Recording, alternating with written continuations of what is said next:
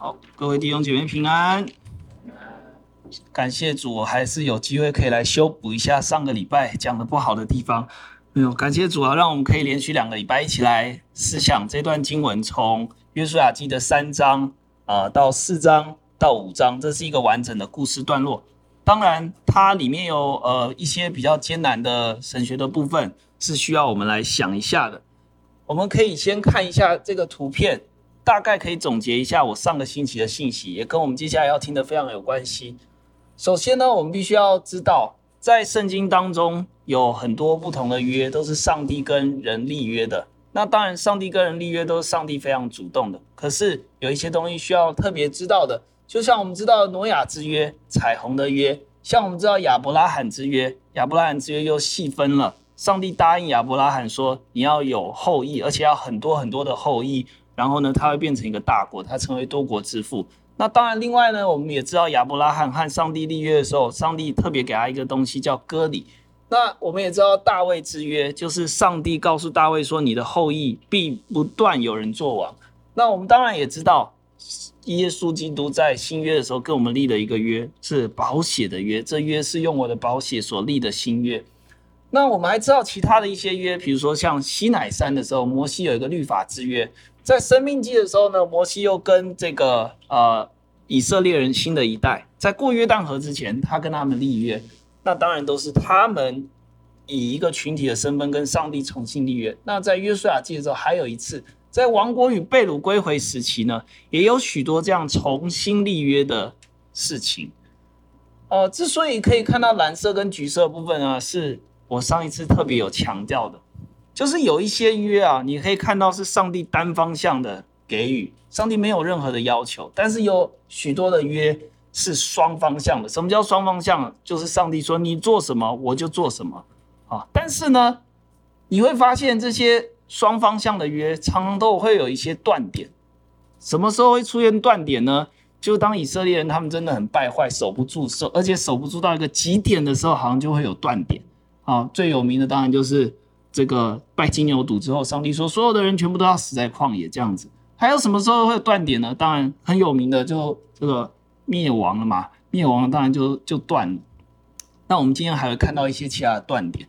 但是不管怎么样，我必须要告诉你，上个星期有一个很重要的重点，如果你有听到的话，就是约是上帝向人自我展现的一种方式。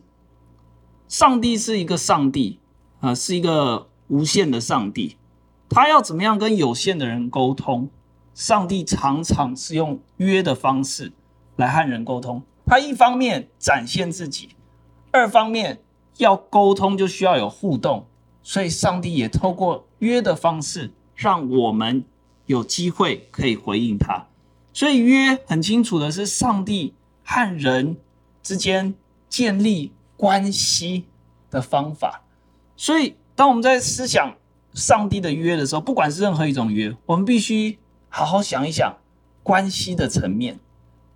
这个约到底有没有办法啊、维持我们跟上帝的关系，或者是说这个约从什么样的角度来维持我们跟上帝的关系？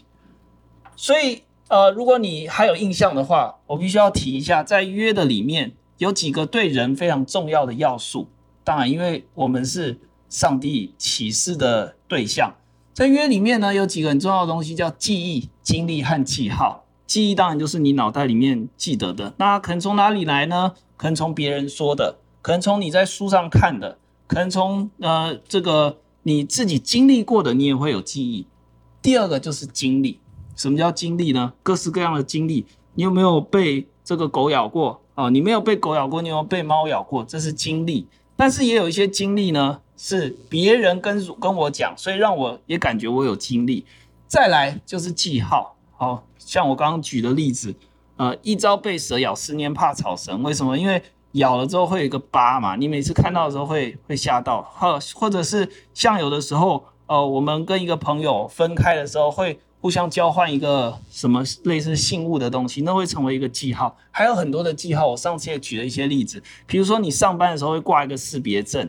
啊，这个识别证会是你是某某员员工的记号，然后它也会带给你一些不同的模式和心情。当你挂上识别证的时候，你就知道哦，你现在是那个身份；当你拿下识别证的时候，你就知道啊，你是现在是放假的模式啊，你这个是非常重要。还有包括什么样的记号，我们从小都会有经历的，有一些人没有，就是穿制服嘛，各式各样的制服，或者是一些徽章，有没有？这些通通都是。那包括结婚之后你会戴戒指啊，或者是各式各样。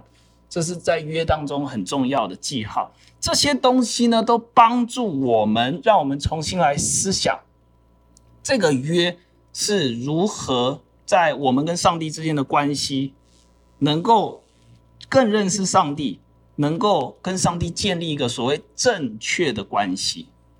正确的关系，这个很难去描绘，但是。正确的关系，用最简单的方式，就是上帝觉得我们跟他应该有什么关系，上帝觉得我们应该怎么样跟他有关系，这就是所谓正确的关系。所以一切是上帝主动，我们就必须要知道，一切需要按照上帝的规则来说啊来做。你说为什么？哦，原因很简单，因为就像我一开始讲，上帝是一个无限的存在，人是他所创造很有限的存在。上帝必须用一些方式来向我们启示他自己，不然我们没有办法去理解上帝。但上帝在启示的过程当中，会用一些方法和模式。我们在圣经里面常常看到的，就是约的这个模式。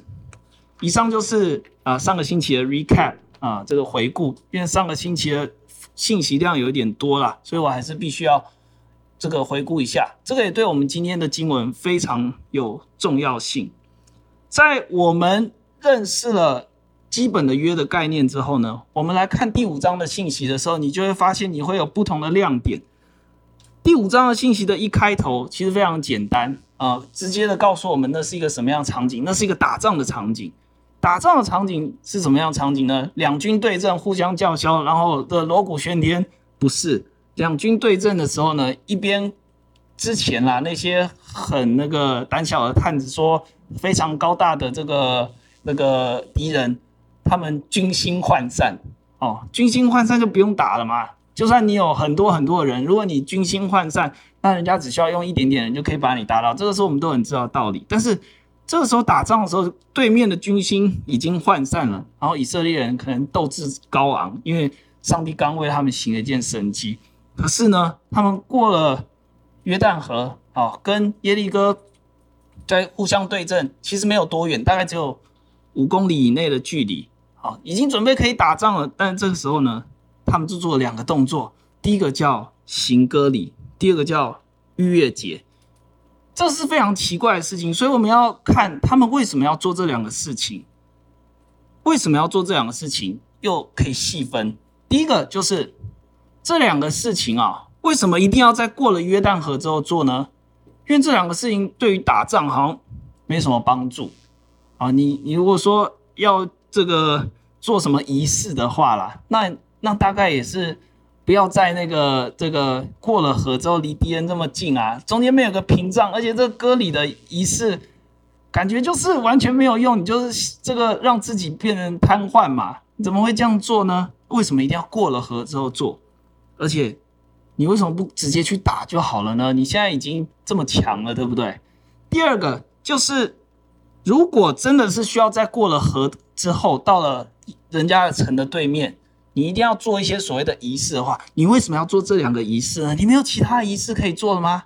哦，可以这个弄个祭坛啊，然后从天上降下火来，把那个。几乎全部烧了，我那我我看敌人可能不是军心涣散，可能开了门就逃走了，你就根本也不用打了，因为实在是太吓人了。但是为什么是这两个所谓的仪式？这两个仪式的必要性在哪里？这是我们今天要看的两个问题。当以色列人过了约旦河之后呢，耶和华的命令临到约书亚，告诉约书亚说要制造一个东西叫火石刀，它很明显呐、啊。就是一个工具，要第二次来给以色列人行割礼。那这里的第二次呢？其实我们马上想说，哎，那第一次是什么？但其实在翻译的时候，这个字更直觉的翻译啊，是再一次，again，知道吗？就是再一次，再一次给以色列人提行割礼。其实不是告诉我们说这一次的行割礼是有有有前有后，而是重新 again 再一次的意思。那这种理解合理的原因啊，除了这个背后有一些圣经译本的支持，最直接的原因就是因为圣经并没有很清楚的告诉我们以色列第一次集体行割礼是什么时候，所以我们在想的时候，我们可以想一下，这里所谓的再一次到底指的是什么？首先，我们可以先想一下割礼到底是什么？割礼最这个准确的记载，或者是最仔细的记载，或者是最 original 的记载，是在创世纪的十七章一到八节。亚伯拉罕九十九岁的时候，耶和华向他显现，对他说：“我是全能的神，你当在我面前做完全人。”哦，这个是实在是太大的经文。然后呢，他就说：“我就与你立约，使你的后裔极其繁多。”所以歌礼，它最主要的前提就是，上帝要亚伯拉罕在他面前做完全人。然后亚伯拉罕就趴在地上，对上帝跟他说：“哦，我跟你立约哦，你要做多国的父。从此以后，你不要叫亚伯拉罕，你要叫亚伯拉罕，因为我已经立你做多国的父。然后呢，后裔要很多。然后呢，他们守约啊的话，我就做你后裔的神。然后后面就是我们很清楚的，上帝又再一次说：你现在住的这个迦南地啊，我要赐给你的后裔，让他们住在上面，然后我要做他们的神。呃。”为什么啊？我们说这个割礼，常常你在教会听到说割礼是一个让亚伯拉罕和他的后裔在表达说哦，他们很愿意在上帝面前做完全人的仪式和记号，而不是一种特别的法术，让受了割礼的人就好像呃拥有了这个特别的能力在身上。为什么是一种表达？你在上帝面前愿意做完全人，而不是好像一种法术把你变成了赛亚人这种特别的人种，或者是一种特别身份。然后你有这个特别的这个能力了之后呢，你就可以去得到很多的权益。当然，这个里面呃不一定是完全没关系，但是它最基本的意思是，上帝希望亚伯拉罕和他的后裔在他面前做完全人。是一群特别的人。上帝说：“你要在我面前做完全人，我给你一个记号，叫割礼。”还有一个很重要的前提，为什么可以告诉我们说这是一个亚伯拉罕和他的后裔要在上帝面前做完全人的记号的原因，是因为其实早就在这个割礼之约的前面，在创世纪十五章的时候，上帝已经单方向的答应亚伯拉罕要让。他和他的后裔成为选民，成为大国，然后把应许之地送给他们。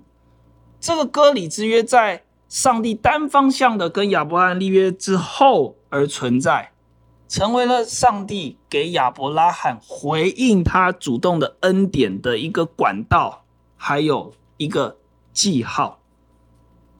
这个割礼之约让亚伯拉罕和他的后裔有机会可以表达。他们愿意在上帝面前做完全人。在割礼之约之前，《创世纪》十五章一到七节记得很明，呃，很清楚，很明确。耶和华有话对亚伯兰说：“你不要惧怕，我是你的盾牌，要大大赏赐你。”亚伯拉罕说：“我没有孩子。”那时候他叫亚伯兰啊，你赐我什么呢？还要让我承受产业。然后亚伯兰说：“你没有给我儿子。”啊，在我家中的人就可以当我儿子。就上帝就反驳他说：“你说的那个人啊，以实玛利不能成为你的后嗣，你本身所生的才是你的后嗣。”然后呢，他就带他到外面去，叫他看星星，说：“你看星星有这么多，你以后的后裔也要这么多。”然后亚伯拉罕就信耶和华，因此耶和华就算他为义。耶和华又对他说：“我是耶和华。”曾领你出了迦勒底的乌尔，为要将这地赐你为业。我们刚刚讲那个简简单单一段经文，就是亚伯拉罕领受割礼之前发生的事情，也解释了割礼到底是什么意义。而割礼这个从亚伯拉罕那里领受回来的双向的回应的约。一直到了摩西和约书亚的时代，应该还是要继续延续它的功能和意义。虽然这些人不一定有遵守。没错，割礼啊，在摩西和约书亚时代依然会发挥它相同的功能，就是要回应上帝的约，拥有一个回应上帝的约的身份和记号，也很像我们今天的约书亚记的经文里面看到，作者呢非常刻意的用一个字叫火石刀啊，来提醒我们，为什么要用火石刀啊？火石刀是什么呢？它要勾起我们在旧约的阅读当中的一个记忆，是什么样记忆？是摩西的故事。火石这个东西呢是什么呢？是一种火山岩啊。然后呢，它可以把它敲敲敲切成很锋利的工具。在圣经里面啊，很特别，只有出现过两次，一次是今天，另外一次的经文就是在创世纪的第四章，摩西的太太希波拉就是用这个火石刀。把他儿子的这个包皮割下来，丢在耶和华的使者面前，因为耶和华的使者想要杀摩西。很显然的，这个火石再一次提醒，就是要让读者想起摩西那时候的故事。到底这个把儿子的包皮割下来的动作，和新天约书亚带领以色列百姓行割礼有什么样的关系？这是作者想要你联想出来的原因，就是因为在摩西的生命当中，他没有为他的儿子行割礼，他和他的后裔没有全部一起起来承接上帝跟他们所立的回应的约，所以耶和华想要杀他。所以，当我们知道这个两个故事的连接之后，我们现在回来想《约书亚记》当中割礼的意义，就会变得比较清楚。就是以色列人要按照他们从先祖传下来的仪式，当然，这个仪式里面有一个很明确的经历，因为会很痛嘛，然后在身上留下一个记号，象征着呢，行了割礼的这个人已经加入了守约的行列。而且呢，也正如我们前面所说的，是建立在一个无条件的约之上的，作为回应的媒介的约。我再说一次，句子比较复杂哦，就是建立在一个无条件的约上的，有条件的双向的约，用来当做回应的媒介。所以，当我们把割礼的意义和功效有一点基本理解之后，我们要再回想一下，约书亚到底为什么要给以色列人行割礼？我们需要解释一下，为什么上帝不在河东做这个事，要在河西做这个事？而且呢，行完割礼之后，为什么还要再守逾越节？然后把这些事情都做完之后，才可以开始打仗，攻城略地。其实这个答案在我们今天的经文里面有一个很清楚的提示，就是在约书亚记的五章第十五节，当约和华的军队的元帅跟约书亚讲话的时候，他讲得很清楚，他说这个地方是圣的。当时他们很靠近耶利哥，那当然就是代表着整个迦南地。这个地方是圣的，是什么意思呢？短短一个简单的片语，呃，其实里面并不是用形容词来表示，而是用名词来表示。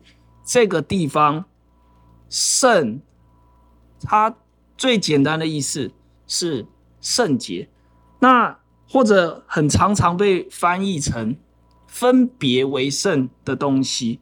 特别是这个字，如果用在没有位格的东西上的时候，什么是有位格？神有位格，人有位格。当这个字用在没有位格的东西上的时候，比如说山啊，圣山；比如说房子，某一个房子，会幕哈；比如说一个场地，某一块地，某个器物，呃，比如说圣膏油，或者是有些名字，耶和华的圣名，用在这些没有位格东西上面的时候，它最基本的意思就是把这些东西特别分别出来，为耶和华。上帝使用，甚至啊，这个字在圣经里面很多时候可以直接把它翻译成圣地或圣所。这个是旧约当中的作者很常用的方式，就直接用这个字“圣洁”分别为圣之物，直接就当成圣地或圣所。这个在圣经里面蛮常见的。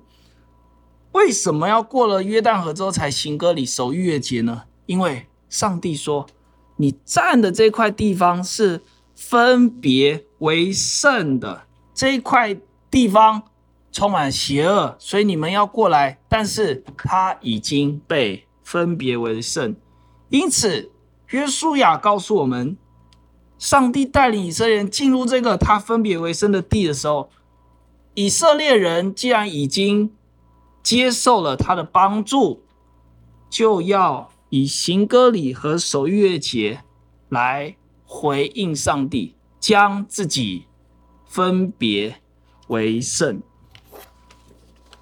他们会想起摩西之约，他们也要起来承接。也就是说，他们要站在这块分别为圣的地上，以自己的行动。再一次将自己分别为圣。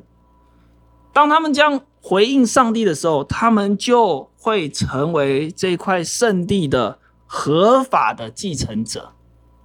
合法的继承者，也因此，上帝在第九节的时候说：“我今日将羞辱从你们身上滚去，从埃及的羞辱身上滚去。”为什么？因为在埃及的时候。他们没有神，在埃及的时候，他们没有土地。上帝透过他主动的恩典和能力，带领他们过约旦河之后，他们与神立约，他们回应上帝。现在，上帝是他们的上帝，而上帝也已经赐给他们一块土地。现在我们知道，以色列人啊，过了约旦河。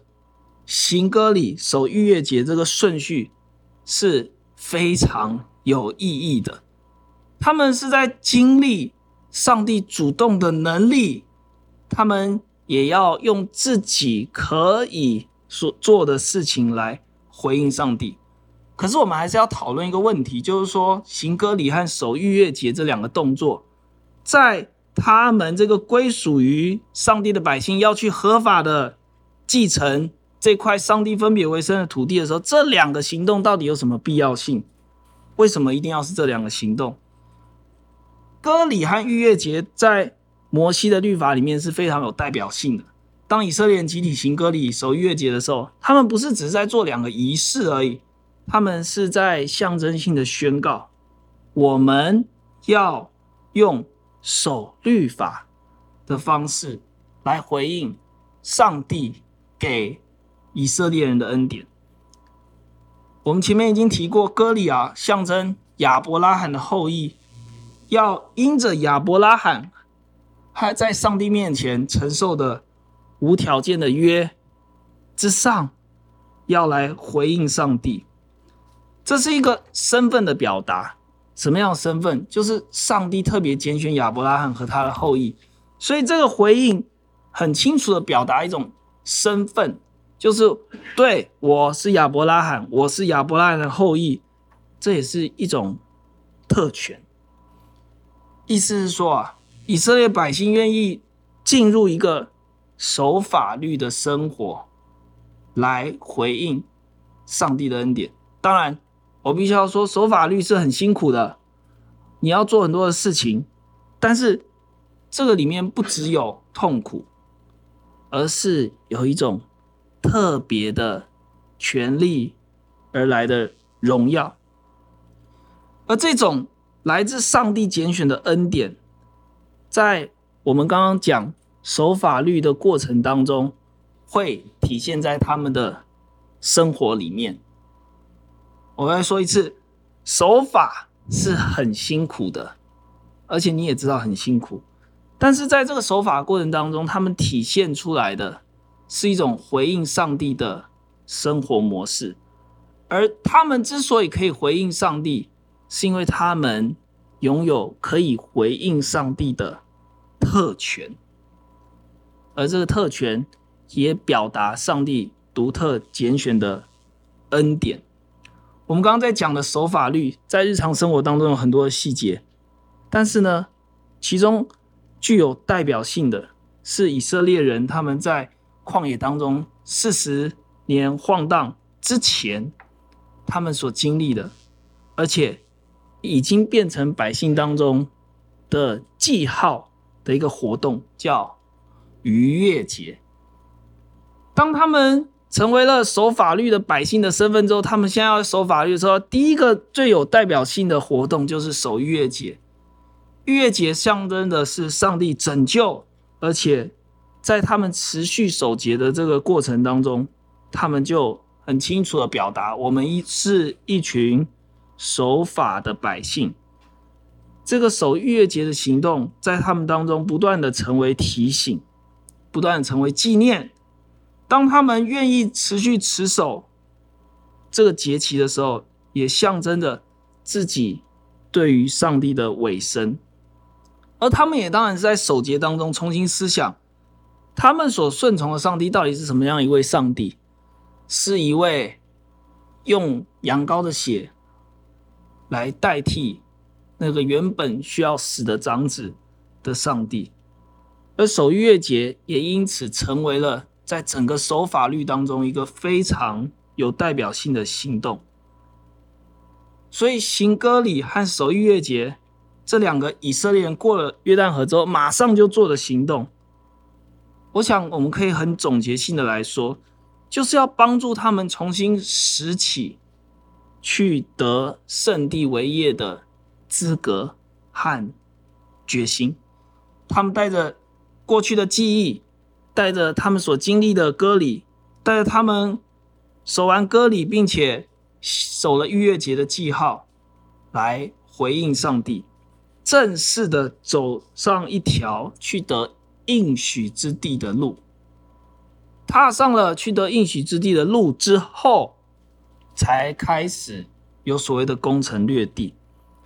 所以，我们必须要现在来问一个问题：那我们呢？现在？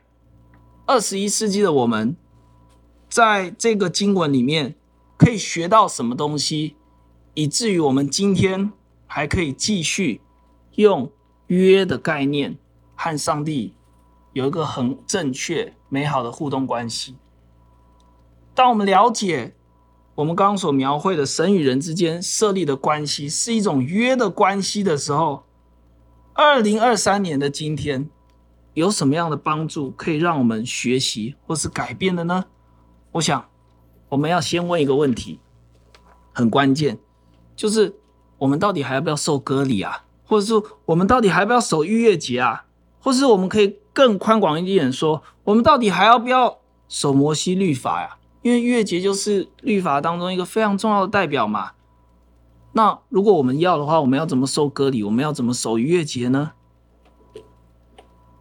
我们先岔开一点点，提示一个小问题，可能你你有想过，你也可能没想过，就是为什么以色列人在旷野四十年的时候，他们没有行割礼呢？经文非常讲得很清楚嘛，在埃及的有受割礼，结果他们到了旷野之后，他们就不不不行割礼了，而且四十年，四十年他们生了多少小孩？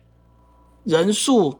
跟那个死掉一代是一样的，因为能打仗的大约都是六十万人，这些人全部都没有行割礼，为什么呢？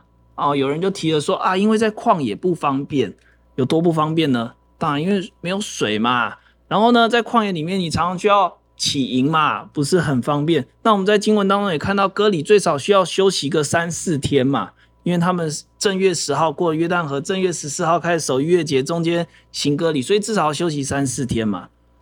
但这个是理由吗？你可能会觉得，嗯嗯嗯，是也不是。但是有一个更重要的理由，其实我们刚刚已经有提过，就是行割礼这种回应上帝的这个这个管道，到底要表现的是什么？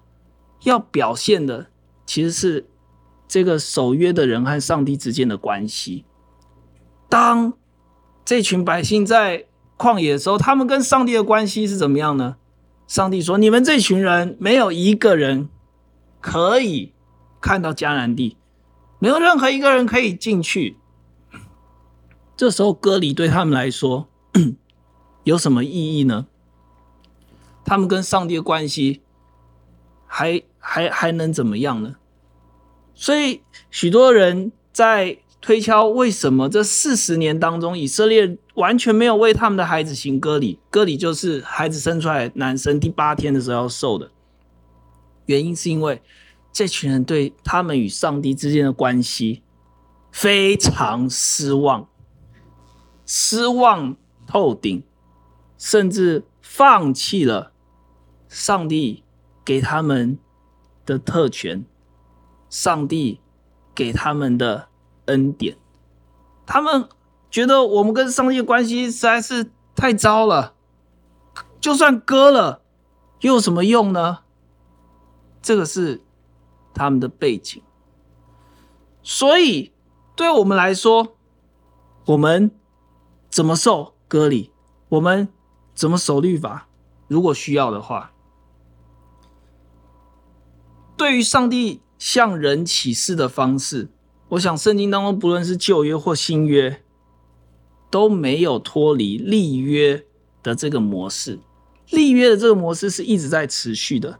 那个是上帝向我们启示他自己跟我们建立关系的方式，而且透过他单方向的与人立约，他显明他是一个愿意给予，而且也非常丰富，而且有能力可以给予的上帝。透过他跟人所立的约，不论是单方向的或双方向的，特别是双方向，他也要让人理解。他是怎么样一位上帝？他喜欢什么？他不喜欢什么？他的性格是怎么样的一个上帝？他很急吗？他是一个慢郎中吗？他是很容易生气的吗？还是他是其实是一个好好先生呢？在向我们启示的过程里面，他也要告诉我们应该要怎么样跟他互动。不过非常可惜的，我们都知道，因为罪的缘故。人对于持守上帝的约呢，都没有办法做到完全的地步，甚至还可能会落入一个完全失败的光景当中。其实我讲说无法做到完全，跟这个落入完全失败这两个状况的时候，里面有个逻辑上的问题，就是说守约到底有没有这个没有守得很好和完全失败这个事情呢？我想应该是没有，只有有守跟没有守这两个状况嘛。说有守到百分之九十九，跟这个完全没有守，守了百分之一，但你都是没有守约嘛。但是我们的上帝在对待他立约的对象的时候，我们常常都可以看到他有出于爱的宽容。当然，我们也是很明确的可以看到，在守约这个事情上面，人类的历史很多的失败。而且很多时候蛮丢脸的，有时候那个你会看到说，哎，怎么有一个王这么糟糕啊、哦？他连律法什么都不知道，他连祭司是什么都搞不太清楚，他随便可以去找一个这个假先知，然后就问他话，哎，你以色列的王 这样子很丢脸。但我们的先祖们不断的失败，然后呢，他们更厉害的是。当他们真的遇到很大的问题的时候，他们还是可以重新摇尾乞怜的向上帝说：“拜托，求你救救我吧。”这样，而且很多时候，上帝也还真的按照他跟亚伯拉罕、他跟大卫所立的约，无条件的约，让人们可以重新承接起哦这个回应的约。让人可以重新回到一个和他互动的关系当中。他居然没有说“我不理你了，切八段”。为什么？因为互动双方向的约永远是建立在他单方向无条件的约之上。对于这个事实。加拉太书的作者就是我们非常敬爱的使徒保罗，他有很精辟的认识。按照他的说法，那些神跟人所立的有条件的约，都是在神跟亚伯拉罕所立无条件的约之后，而且那些有条件的约都是双向的，并且他们的功能不是让人们可以承受亚伯拉罕之约，而是一种回应。加泰书三章十七节，保罗说：“神预先所立的约，不能被那四百三十年以后的律法废掉，叫应许归于虚空。”十八节，因为承受产业若本乎律法，就不本乎应许；但神是凭着应许，把产业赐给亚伯拉罕。保罗意思说，上帝从来都不是因为那些双向的有条件的约，所以把应许赐给亚伯拉罕和他的后裔，而是按着他单方向的拣选和给予，没有条件的把一切的应许和福分赐给亚伯拉罕和他的后裔，而。亚伯拉罕就是很单纯的，因着信相信真的有这么好的事，所以他就白白领受。那么讲完亚伯拉罕之后，谈完谈到我们现在的新约的基督徒，就是我们这些相信耶稣基督的人，就是耶稣基督的门徒，我们究竟应该要做什么？在我们讲这个议题之前呢，我必须要有一个小备注啊，以防有一些非常认真在听的人会有一些误解。我要先排除犹太人基督徒的议题，单单的来讲，我们这些外邦人基督徒应该用什么样的角度来看待割礼？更宽广的说，就是律法，就是我们所谈的那一些神和人。所立有条件的双向约，我们应该用什么态度和角度来看？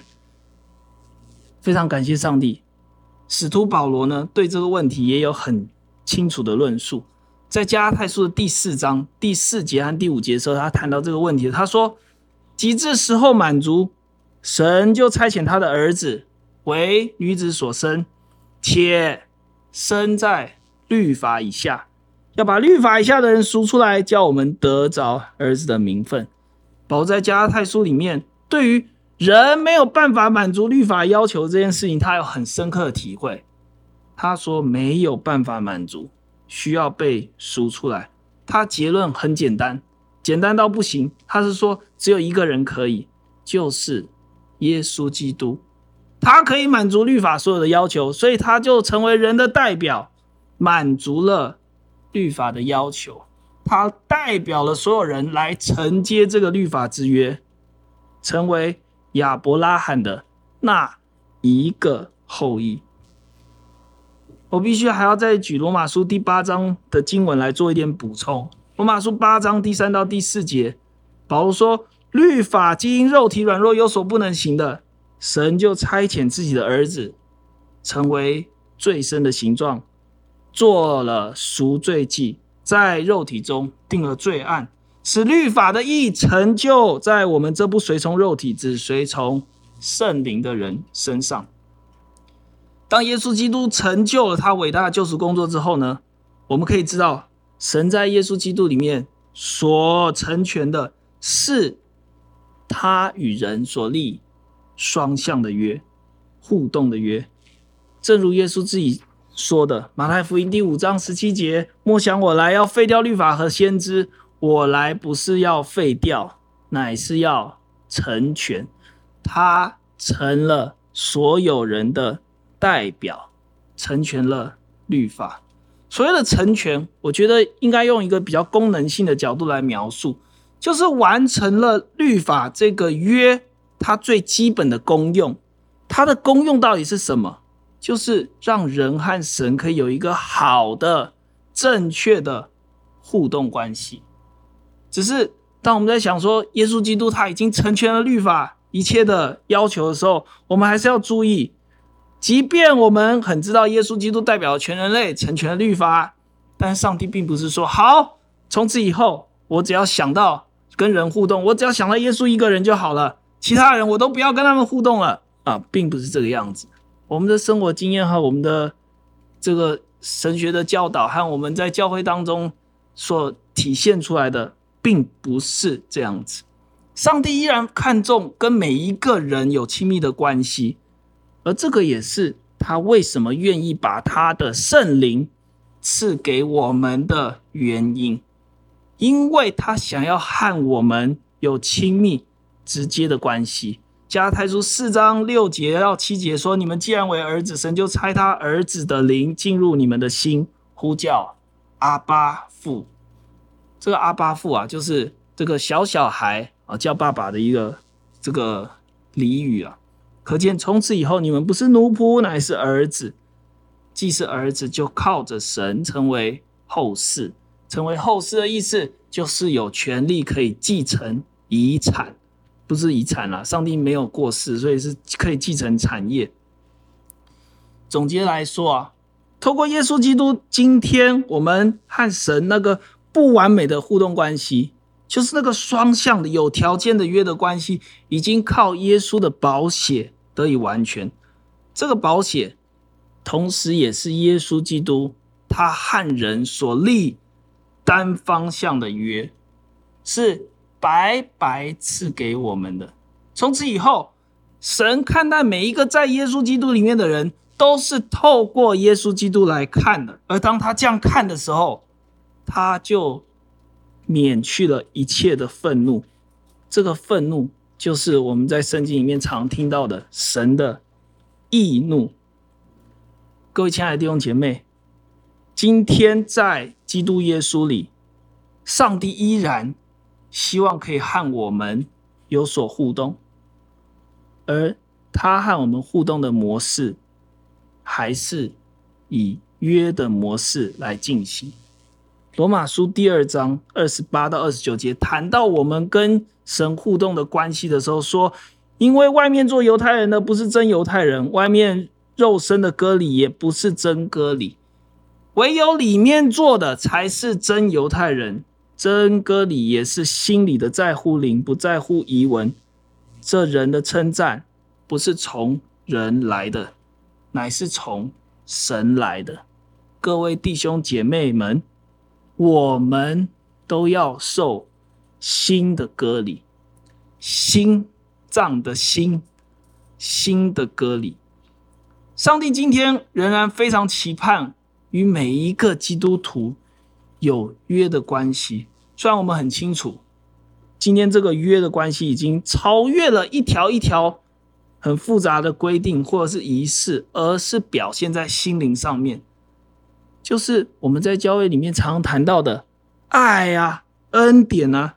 不过，当我们谈爱和恩典的时候，我们必须要知道，过去记载在圣经里面的律法，以及众多属灵前辈的典范，还有历史上的故事，还有各种神迹奇事，甚至耶稣基督自己做的神迹，依然是我们走在这个爱和恩典的道路的时候，不能够随意丢弃的指南针和地图。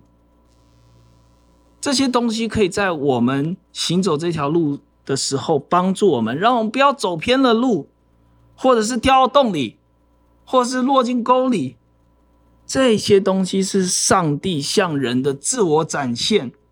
少了这些，我们会变得相当迷惘，不知道该如何走爱和恩典的道路。当然，你说我每天起床，耳朵一打开就可以听到圣灵的声音，那我是觉得真的是感谢主。确实。我们真的不应该用这些律法、典范、故事和耶稣基督的这些事迹来自我定罪，更不应该拿来批判或指责他人。但是，倘若我们一昧的说“哦，只要爱，只要恩典”，却不知道爱和恩典的框架到底是什么的时候，我们其实是非常盲目的。所以，各位亲爱的弟兄姐妹们，当我们今天看到以色列人在约旦河西，行割礼守逾越节的时候，除了我们看到他们透过守约将自己分别为圣，得以进入圣地取得产业的这个功能之外，我们也应该要想一下，我们如何在基督所约的所立的新约之上，可以建立和神有正确的双向的互动关系。这个是上帝期盼的。我现在想要请你想一下，你是不是曾经和上帝有过什么样的约定？而那个约定正好是建立在你透过圣经所知道上帝一切的属性和喜好的。比如说，你是不是曾经有和上帝立约过？上帝啊，因为你是信实的上帝，所以我要丢弃谎言。又比如说，上帝啊，因为我知道你是一个忠诚的上帝，所以我要丢弃一切的淫乱。我想要请你想一想。而且就是现在，我要邀请你勇敢的，在你的心里面把这个约重新拾起来。我知道啊，这个举动不是一个简单的意念，也不是一个简单的说好我就拾起来，而是要坐下沉重的决定，因为呢，你的决定是需要付代价的。然后我也要告诉你，上帝非常愿意你重新回到他的面前，把你跟他所立的约重新捡起来，和他有一个正确的、好的互动关系，是双向的互动关系，并且不要忘记，他已经有吃下圣灵在我们里面来帮助我们。我会在这边先停二十秒钟，让大家想一下，你和上帝有过什么样的约定？是建立在你对他的认识，是你曾经很清楚的告诉自己说：“我想要和上帝互动。”是那个我已经丢在地上，不知道放到哪里的那个约，我们重新把它拾起来。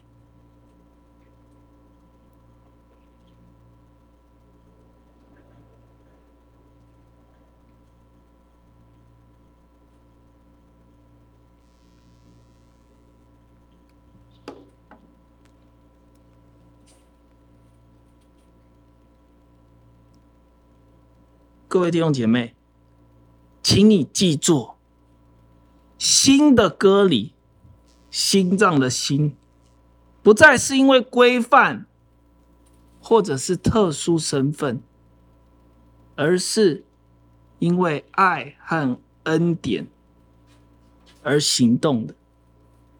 什么意思呢？我举一个非常简单的例子，就是当我们愿意拾起我们和上帝所立的约之后，我们怎么样可以在生活当中和上帝互动？以我自己来说，我开始操练一件事情，就是让上帝可以参与在这个约当中，一点一点又一点更多，就是我会常常和圣灵。和耶稣基督、和上帝谈话，就像我们在经文当中看到的，当约书亚看到耶和华军队元帅来的时候，他赶快上去跟他谈话。比如说，我常常在我电脑前面和上帝说：“哦，主啊，这个东西真的是不应该看啊！”但是我觉得，哎，我很难停止去做正事啊，或者是说，哎呀，上帝啊，我真的是不想要起床啊，但是。我知道我现在应该起床，不应该再偷懒了。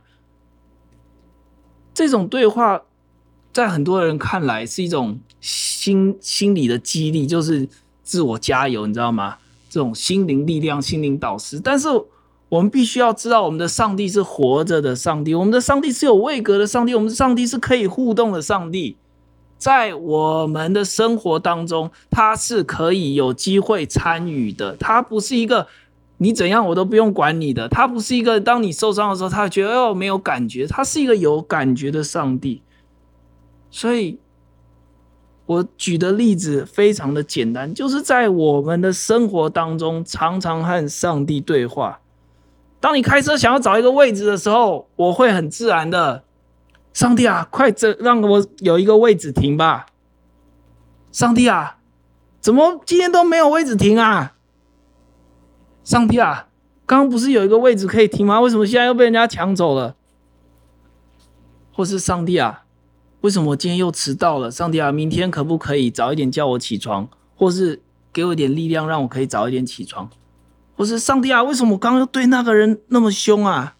或是上帝啊，为什么我刚刚耐性又失去了？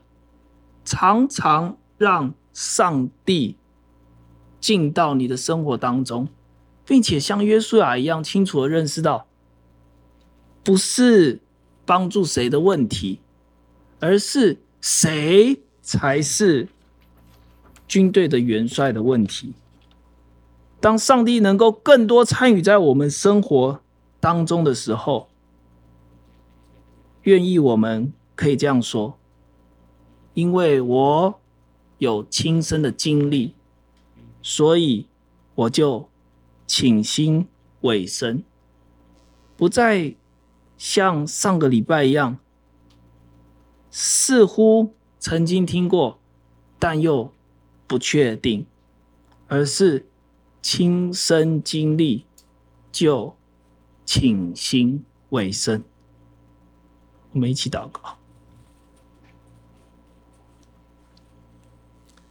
亲爱的天父上帝，我们来到你的面前，感谢赞美你，因为你真是守约施慈爱的神，又是那一位愿意贴近我们和我们互动的上帝。主啊，我们来到你的面前，向你求恩典，在我们每一天的生活当中，真是让我们更多向你开放，让你来。在我们的生命中，成为我们的救主和生命的主。愿主耶稣，你不断的向我们显现，也愿主耶稣帮助我们，让我们不断的向你回应。愿主赐福给那一切愿意在你面前敞开，以信心白白领受的人，使我们在跟随你的道路上，越来越活出讨你喜悦的样子。如此祷告，侍奉主耶稣基督得胜的名，阿门。